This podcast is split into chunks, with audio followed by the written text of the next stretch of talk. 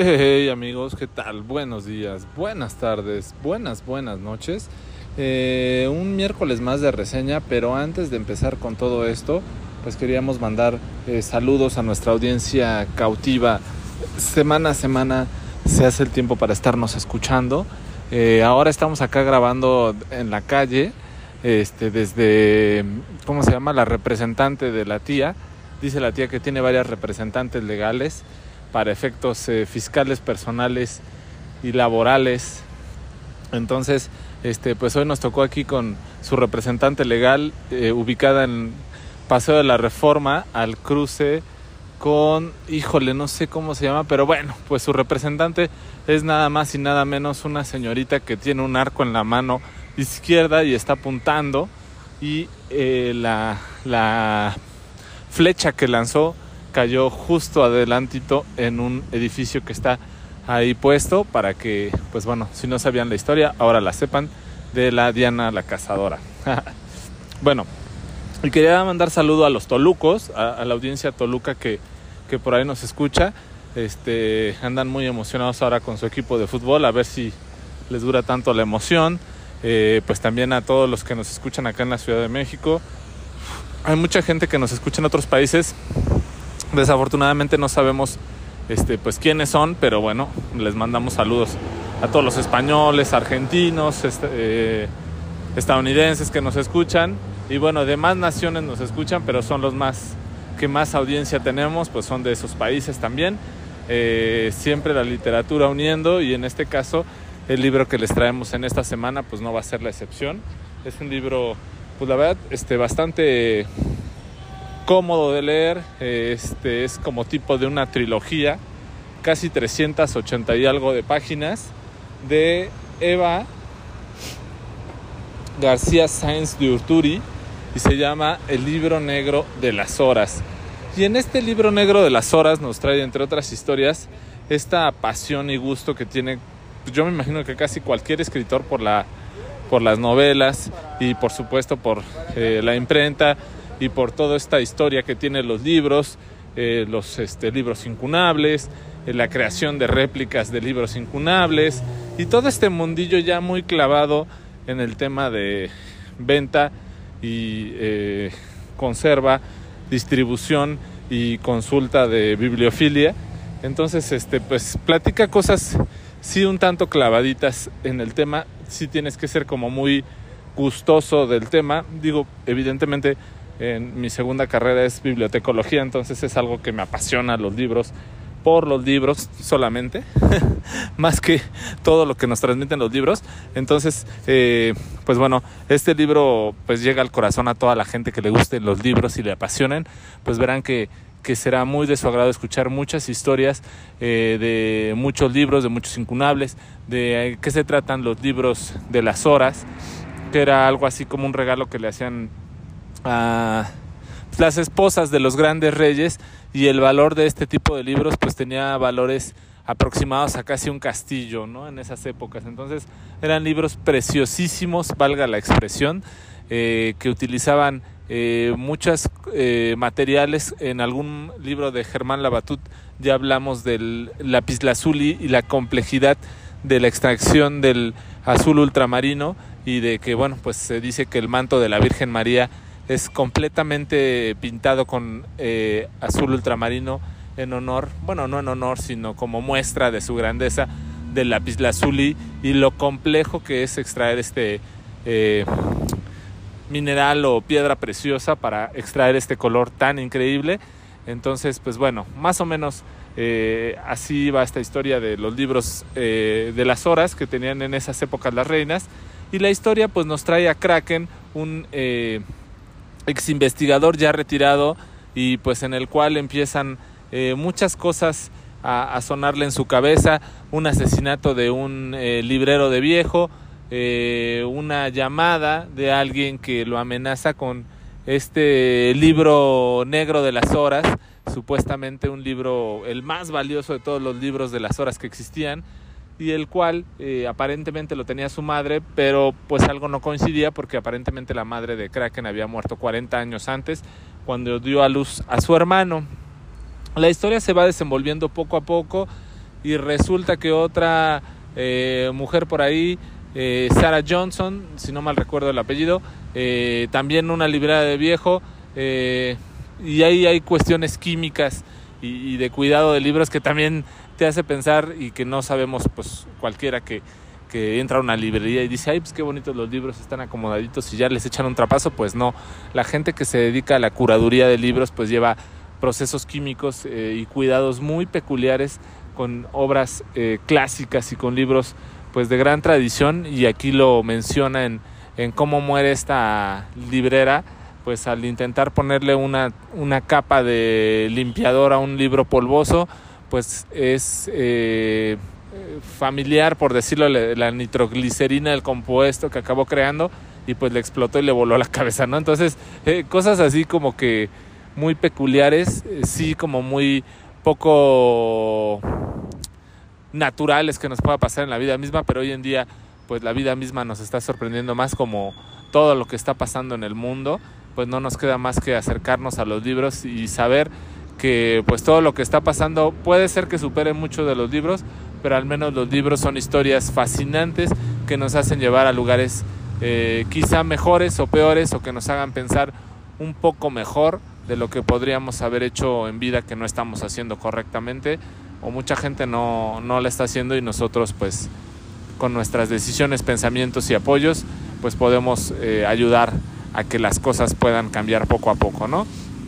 Inclusive con una simple crítica o con un simple apoyo o con un simple difundir cierta información, pues muchas veces ayudamos para no estar tan polarizados y muchas veces, valga la expresión, y discúlpenme que lo diga así, tan ignorantes en ciertos temas, ¿no? Pero bueno, este ya, voy a dejar la política y todos estos temas internacionales que luego eh, me invaden la cabeza y me desvían de mis temas de relevancia que son los libros, por supuesto. y bueno, pues les decía, ¿no? Entonces este detective Kraken pues ya está imbuido en este tema de que pues aparentemente su mamá había muerto 40 años, pero la otra librera que murió puede ser que era su mamá porque encontraron ADN suyo, pero resultó que no, que su verdadera madre era eh, una copista que se llamaba Ítaca, eh, una copista de libros que desde muy chica se dedicó a esta profesión eh, fue, por decirlo así, adoptada en un convento y en esta etapa de ser copista de libros, pues bueno, eh, tuvo, fue la mejor copista de libros y en algún momento se dice o se presume que llegó a ser una réplica exacta del libro negro de las horas. Entonces, pues bueno, eh, la persona que estaba intentando asesinar a todos por tener este libro, le hizo saber a, a, Kraken que pues si no iba a entregar este libro negro de las horas iba a acabar matando a su madre. Él sin saberlo ni quererlo pues descubre la historia de cómo fue hijo de Ítaca y también nos trae un poco de la historia de Ítaca eh, desde su infancia, su juventud, cómo fue eh, su vida con una de las monjas, Aquilina, que pues bueno fue quien, quien realmente la inmiscuyó en este tema de la falsificación de libros, por así decirlo, y, la hizo ser una experta y una profesional en este tema, eh, y más cosas, ¿no? Finalmente, eh, después de una prosa, la verdad, bastante agradable, bastante ligera, nada complejo, como siempre lo dice el maestro Stephen King, lo más sencillo y lo más ligero, pues muchas veces acaba siendo lo más divertido y lo más entretenido, pues así pasa con este libro, te va llevando de la mano hasta que llegas casi casi al desenlace que obviamente no se los voy a platicar para que se acerquen a este buen libro y alcancen a, conocer la historia del libro negro de las horas. La verdad es que es un libro que recomiendo ampliamente pues a cualquier persona que le guste los libros como siempre, pero también a, alguien que quiera leer una novela ligerita, de intriga, eh, de suspenso, eh, sí de este amor por los libros, pero también que tengan estas ganas de, una, por decirlo así, una serie de Netflix maratoniana, entretenida y todo eso. Yo apenas cometí el detalle de echarme una serie que se llama El Visitante, eh, son siete capítulos, y me la eché en una tarde y la verdad es que me quedé así de, mmm, pues sí, con un dolor de culo enorme, porque pues bueno, estaba en un sillón, pero este libro la verdad es que no me pasó así, lo, leí pues bastante rápido en dos, tres sesiones, eh, aunque sí es un poquito largo, pero no me dejó esa sensación, más bien me dejó esa sensación de que ya iba previendo yo el final. Eh, quizá Eva en este, eh, la escritora, en este tema del desenlace, igual y lo fue develando poco a poco y ya cuando eres este, un poco suspicaz, pues vas viendo por dónde va la trama. Entonces, este, la, no, no la revela, pero bueno, sí está bastante, este, o una de dos, o poco creíble o demasiado